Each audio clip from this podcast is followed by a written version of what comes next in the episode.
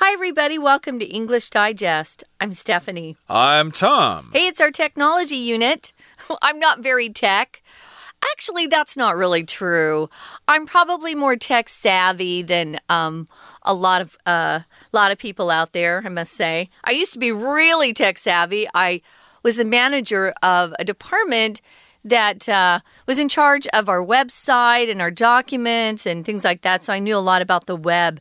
But I haven't been uh, in New York for a long time. I've now been here in Taiwan for 15 years. So we're going to be talking about a part of technology that is newish. It's not new anymore, is it? Those are the QR codes that are so popular now. When people want you to, uh, you know, follow them or get more information from them, they won't give you a website, they'll give you a QR code. Right. If you want to uh, be friends with somebody online or something, yeah, uh, you display your QR code and then they scan it and they find you right away on the internet and uh, they add you and stuff like that. But uh, this code can be also used in other situations.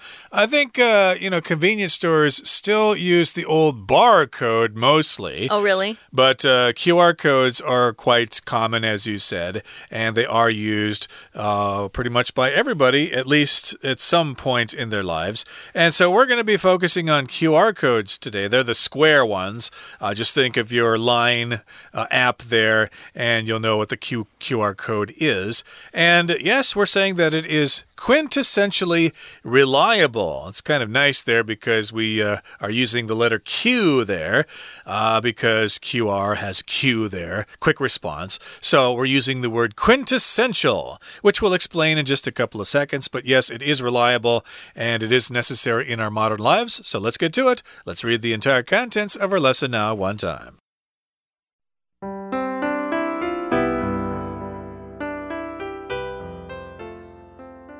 QR quick response codes can be found everywhere. You can even find a number of them distributed throughout this magazine.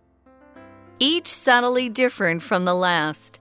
They are the next step in the evolution of the barcode and a necessity in the digital age. However, you might not know where they come from.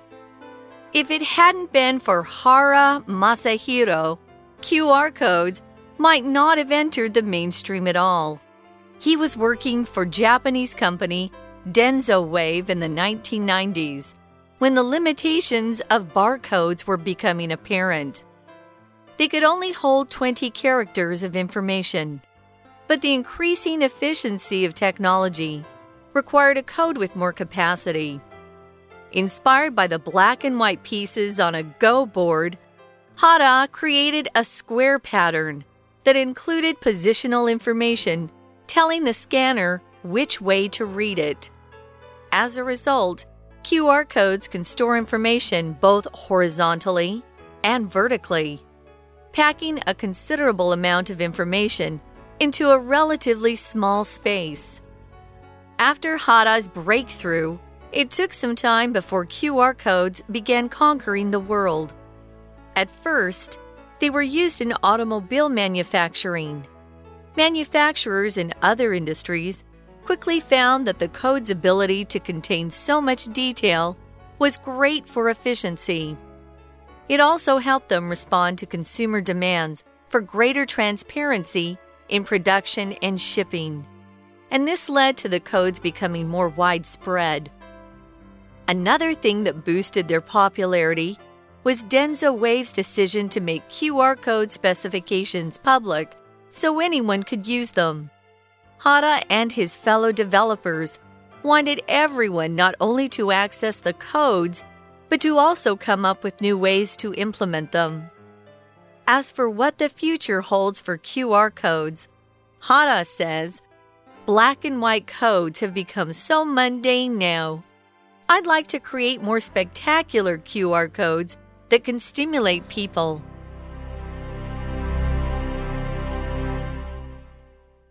Okay, let's dive right in, everybody, and talk about the contents of our lesson for today. It's our technology unit, as we said, and the subject is QR codes, and we're saying that QR codes are quintessentially reliable. Uh, these are quintessentially reliable. They're the most reliable kind of code that is around right now. Yeah, so kind of the perfect example of something is quintessential. So, yeah, you know, some people. Um, I know someone who whose style of dress is quintessentially the 1950s. She looks like she should be dropped into the 1950s rather than live in uh, our current day. So, quintessential, the perfect example of something that could actually represent something. So you can even find them, these QR codes, distributed throughout this magazine. So, yeah, you, if you look through the magazine, every once in a while, you'll see those QR codes that will give you more information or let you know where to go for more information if you scan them. So, if you distribute something, you hand it out, you give it out, you deal it out. It doesn't have to be person to person. You can distribute uh, things through uh, online communication or through the mail system. There are lots of ways you can distribute things. So, if you look through the magazine, again, you'll see more of these QR codes in this very magazine you're reading.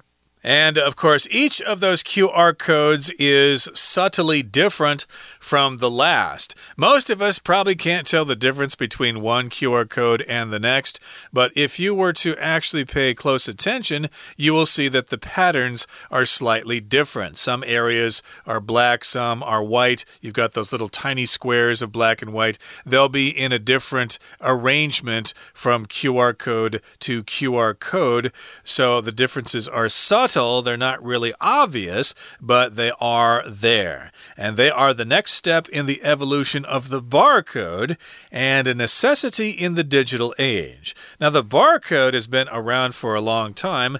It's just got those uh, thin and fat, I should say skinny and fat black lines in a strip there, uh -huh. usually on all the products you buy, on your bottle of tea or your candy bar or whatever that you buy at your local convenience store. They will likely have a barcode on there, but barcode information is limited. I think uh, barcodes are sufficient for convenience stores. They just need to know the price and maybe some inventory information. Expiration of the product, perhaps. perhaps, know? indeed. Yeah. But uh, at some point, you're going to need even more information. So at that point, you're going to have to consider the QR code. Yeah, I think they're still um, kind of uh, addicted to it or still hanging on to it in the. Uh, grocery market business, you know, where you're buying things from your grocery store, or even a place like, uh, you know, a superstore like Costco or Walmart, Sam's Club, things like that. Um, I bet, though, they're trying to transition over to the QR code because it, it holds so much more information. So, if it hadn't been for this fellow Hara Masahiro, and my Japanese is terrible, I'm sorry. Um, QR codes might not have entered the mainstream at all. If something is mainstream, it just means uh, most of the public knows about it or likes it or maybe um, is aware of it. So just ideas, attitudes, activities um, movies, news. If it's mainstream, it means a good majority of people know about it or have heard about it. So, yeah, this is our guy. He's our QR code master, Hara Masahiro. So if it hadn't been for Mr. Masahiro, we wouldn't have QR codes, at least not as they currently exist. I'm sure somebody would have come up with it at some point. Who knows? He was working for a Japanese company called Denso Wave, and this was back in the 1990s. And he could see that barcodes were limited or there were limitations of barcodes. And he could see that they weren't going to be able uh, to, you know, service them or be as helpful in the future as they had been uh, when they were first used. They probably were amazing when barcodes first came out. But now that we, uh, our technology had advanced, he thought we, we there's got to be something better than these barcodes.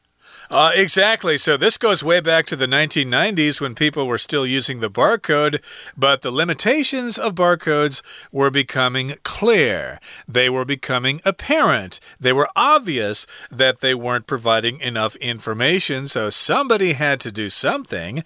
And again, those barcodes could only hold 20 characters of information. That's not a lot, but the increasing efficiency of technology required a code with more capacity. So remember back in the 1990s when you bought your first computer, uh, its hard drive probably had 50 megabytes or something, or 100 megabytes. That's ridiculously small by modern standards. So uh, storage capacities started to increase, and I'm thinking that, yeah, the barcode just did not have enough information. They needed something that could provide even more information uh, to go along with advances in technology, and that's probably how this thing came about.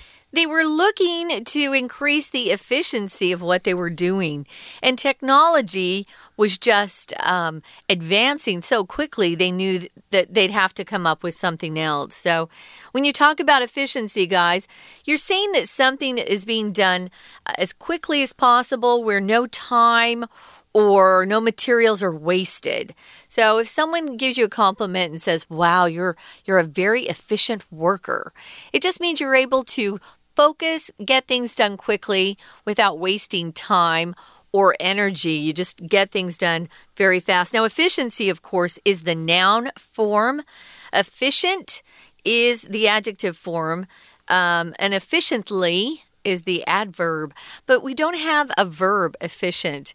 Uh, we just have the noun, adverb, and the adjective. And yes, we had increasing efficiency of technology, so of course we needed a code with more capacity. And of course, this was inspired by black and white pieces on a Go board, at least Hara was. So he was inspired by those black and white pieces that you use when you play Weiqi mm. or Go, as it's called in Japanese. So Hara created a square pattern that included positional information telling the scanner which way to read it.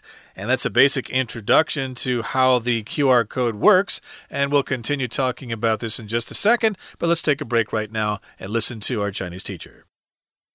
大家好，我是安娜。我们今天的科技篇呢，要带大家来看看这个 QR codes。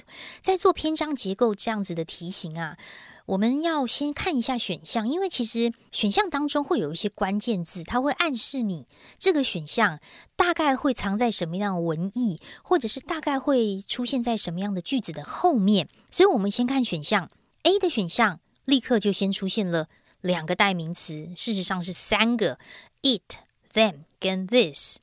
那如果我在英文当中有出现代名词，就表示前文有提到什么样的人事物才会出现代名词啊？所以 A 选项的 it 一定指的是前面有一个什么东西，them 指的是前文一定有提到什么复数的人事物。这同样也帮助他们对于客户的需求做反应。客户需求什么呢？要有更透明的在制成以及出货这样子的一个过程。逗点之后。And this 要特别小心哦，因为 this 其实指的是逗点前面的这整句话，所以这可以帮助顾客的需求，而且并且能够满足的这件事情，就导致了 the codes。如果看到定冠词 the，就表示前文有出现。那么如果这篇文章第一句已经看到 QR codes，当然这个 codes 大概八九不离十，应该就讲的是 QR codes 吧。所以文艺当中呢，又提到让 QR codes 更为广泛的流行。所以 A 选项在文艺上基本上应该就是在解释为什么 QR codes 会这么普及呢？而且有很多的代名词暗示着你应该会放在什么后面。B 选项有一个 However，However 就表示文艺的转折，后面讲的是你可能不知道他们从哪里来哟。他们，他们指的是什么？言下之意是前文应该会说：“哦，这个有很多东西啊，你们大概都听过也看过，但是你大概不知道它从哪里来哟。”感觉上这个选项是放在前面，要介绍 they 是什么东西。好，C 选项呢，看到人哈拉跟他的一些研发者，希望大家不只是能够读取这些 codes，也希望能够想出一些新的方法来应用这些 codes。所以 C 选项应该是出现在研发者之后。除了研发 QR code 之外，还希望大家能够如何如何，这是有关于对未来的一个展望。那么 D 选项一开始又出现代名词啦，They 他们只能容纳二十个字，character 就是所谓的字的意思。当然指的是一些字符啊、字源，但是对于科技效率越来越提高，就需要一种 a code with more capacity，容量更高的一种代码。好，所以这边的 then 呢 that 这个主词的 they 啊，指的感觉好像是有一个什么过时的东西啊，不够用啦，所以才会出现另外一种新的 code。好，我们四个选项都很熟文艺喽，所以接下来赶快看一下这个文章。在第一段就先告诉我们，我们到处都看到 QR code，甚至杂志都有很多 QR code。既然一开始介绍 QR code 无所不在，可是你们可能不知道到底 QR code 怎么来的哦。所以第一格选 B 应该是比较适切的，因为整篇我们接下来至少在第二段就看到 QR code 的研发者喽。那么第二段，哈拉马萨希罗是在日本的公司叫做 Denso Wave，一九九零年代的时候，而当时因为条码有一些 limitations 限制，既然条码有限制，是什么样的限制呢？选 D 的答案，因为只能够容纳二十个字符，所以不太够诶。所以当时受到围棋黑白棋的一种启发，哈拉他就创造了一个 square pattern。那这个所谓的方形符号就包含了 positional information 位置的资讯。这个位置资讯可以告诉扫描器要怎么来读取，所以后面的 which 到 it 是名词子句，which way to read it 怎么来读，它是 tell 的受词。We're going to take a quick break. Stay tuned. We'll be right back.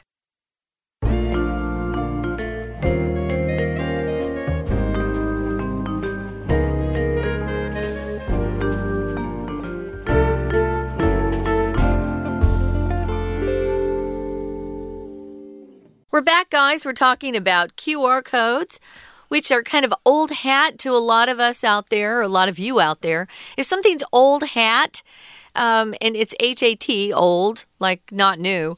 Old hat, it just means, uh, you know, you're you're familiar with it. It's been around for a long time. No big deal. So yeah, QR codes are old hat to uh, the younger generation.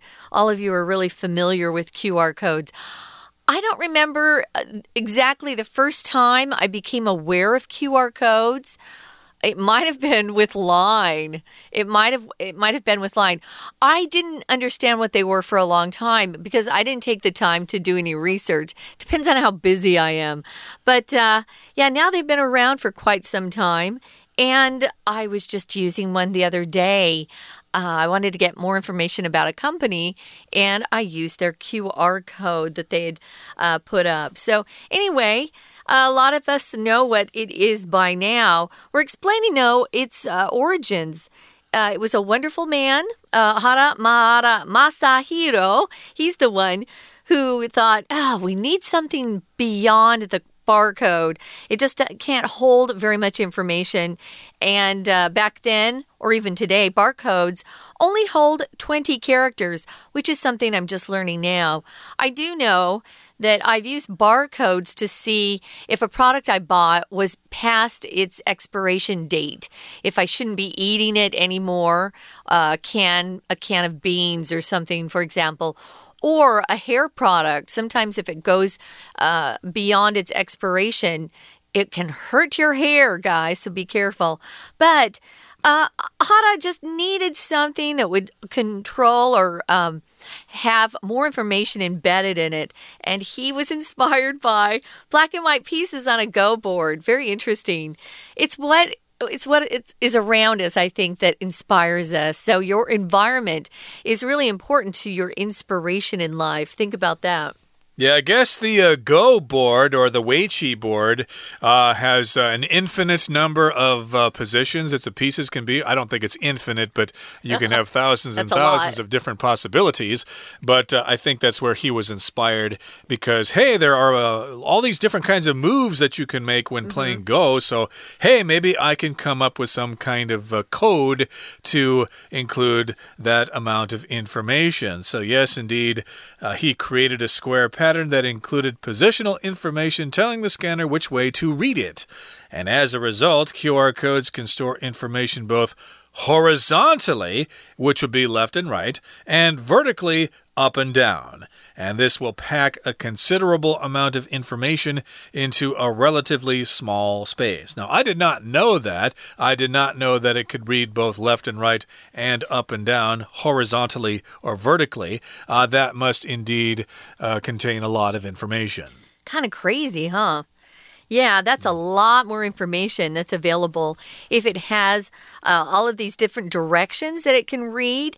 And it says here that the scanner knows how to read uh, the positional information, so it's kind of cool. Now, moving down to that last sentence in the second paragraph, it talks about how QR codes can store information both horizontally and vertically. Horizontal is across, vertically is up and down. So if something's horizontal, for example, if you go shopping and uh, you're looking for clothes, ladies especially who want to look as thin as possible, you want to um, find clothes that have uh, vertical stripes instead of horizontal stripes that make you look wider than you want to. Be careful with that. So, horizontal, again, across, vertical is up and down. So, yeah, these QR codes would pack a heck of a lot of information into that relatively small space if you could read in every direction you can think of. It's kind of cool. Now, this is a big deal when it came out. It was new, it was clever. Nobody else had done it before. So you can describe something like that as being a breakthrough, okay? Something new and revolutionary. So after Hara's breakthrough, it took some time before QR codes began conquering the world. Uh, yes, that's probably true. We do see them around, but barcodes are still quite popular, as I said, especially in convenience stores. So QR codes are not used for everything, but they are uh, getting more and more common. Now, at first, or at the beginning, they were used in automobile manufacturing. So, yes, when you make cars, especially say Mazda or Toyota or Mitsubishi or whatever, in those companies, uh, they needed these QR codes to help them manufacture cars. Uh, it makes sense. Uh, the Japanese came up with a, a, manufacturing philosophy called just in time, which uh, meant they wouldn't just store all of these extra pieces in warehouses forever. They just have enough uh, so that they'd have uh, just the right number when they needed them. So they were really good at this stuff, so it's not surprising that they first used it in automobile manufacturing, especially at that time when even in America, people consider Japanese cars to be made better than American. Uh, I don't know if that's true anymore, but at the time it was uh, very true. So, manufacturers in other industries, maybe uh, the clothing industry or the steel industry, different types of industries, they quickly found that the code's ability to hold or contain so much detail was really great for efficiency, helped them save time and effort. It also helped them respond to consumer demands for greater transparency in production and shipping. Transparency just means uh, people who are willing to tell you what's happening or let you know what's going on instead of like trying to hide it. So if something's transparent, for example, uh, a skirt that's transparent means you can see through it. Ugh. Mm. But uh, if a government is transparent, it means they're not trying to hide uh, things or lie to you about things that are going on. So it helped uh, consumers know exactly what was happening with production, when their item was going to ship, things like that. Exactly. So, yes, indeed, that would uh, give consumers more information about the product. And of course, this led to the codes becoming more widespread, more popular, more available in different parts of the world. And another thing that boosted their popularity was Denso Wave's decision to make QR code specifications public so anyone could use them. Cool. This happens sometimes. Of course, companies sometimes guard their secrets. Hey, we invented this. We don't want other people to make money from our idea, uh, so we're going to keep it. But isn't uh, that uh, Tom? Isn't that called open source? Uh, yes, indeed. I think that's what it is. And they're thinking, no, we want to help out everybody with this. Uh, it's available for everybody. We're not trying to uh, make a bunch of money for ourselves and not for other people. So yes, they made this public and they made it available available for anyone uh, if they want to access the codes. Cool. So, yes, indeed, the specifications became public. Anybody can use these things and they can learn the specifications. Now, if you can access something, guys, it just means that thing is. Uh, uh, where you can get your hands on it. You're not being held back from it. So it means you can approach or enter a place if it's a place you're talking about, or if you have access to the internet. It just means the internet um, is available for use to you at least. So they wanted people who. Uh, use them to come up with new ways to implement them. If you implement something, implement just means you put it into action or you use something. Um, you can maybe put a decision you've made, uh, you can implement it, you know, or put it into action. Implement a plan, uh, put an action plan into uh, use. Uh, as for what the future holds for Q QR codes, Hara says black and white codes have become so mundane now. Mundane just kind of means common and boring. I'd like to create more spectacular QR codes that can stimulate people. So, hey, maybe we're going to have some color codes We're going to go color, yeah. Or different designs, and not just the squares, but maybe circles and triangles. Who knows what yeah. he's going to come up with? So, yes, indeed, uh, that's what the future holds for QR codes. And that brings us to the end of our explanation. Here comes our Chinese teacher. 所以啦，那这种 Q R code 呢，就能够有拥有很多的资讯。那么在第二段第六句的地方，其实有两个动词。第一个动词是 store 储存，第二个动词分词构句哦。逗点之后的 pack 本来应该是 and pack，能够打包很多的资讯。那么文章顺着下来，就直接把 and 删掉。pack 变成 packing，那么接下来我们就看到第三段喽。因为哈拉它其实发明这个 QR code 之后啊，一开始是用在汽车制造业，那么其他的制造业很快的就发现，哇哦，它这个很好用诶。我们看到接下来第三格，其他的制造业也发现它很好用诶，效率很高，所以这里变成是在陈述 QR code 为什么可以快速的传播。第三格答案选。A，因为它可以呼应顾客的需求啦，然后在制造跟这个运输方面呢，都能够资讯透明化。不过接下来第三段的第五句要特别注意哦，Another thing 后面带的 that 一直到 popularity 是个关系子句。那么另外一个能够让 QR code 非常普及的原因，就是因为 Denso Wave 这个公司根本就把 QR code 规格整个公开。第四格文章。接着下来，因为他们希望大家可以用，也可以自己产出，所以 QR code 的未来是很光明，而且可能还会有更多的变化哦。以上是我们今天的内容，我是安娜，我们下次见。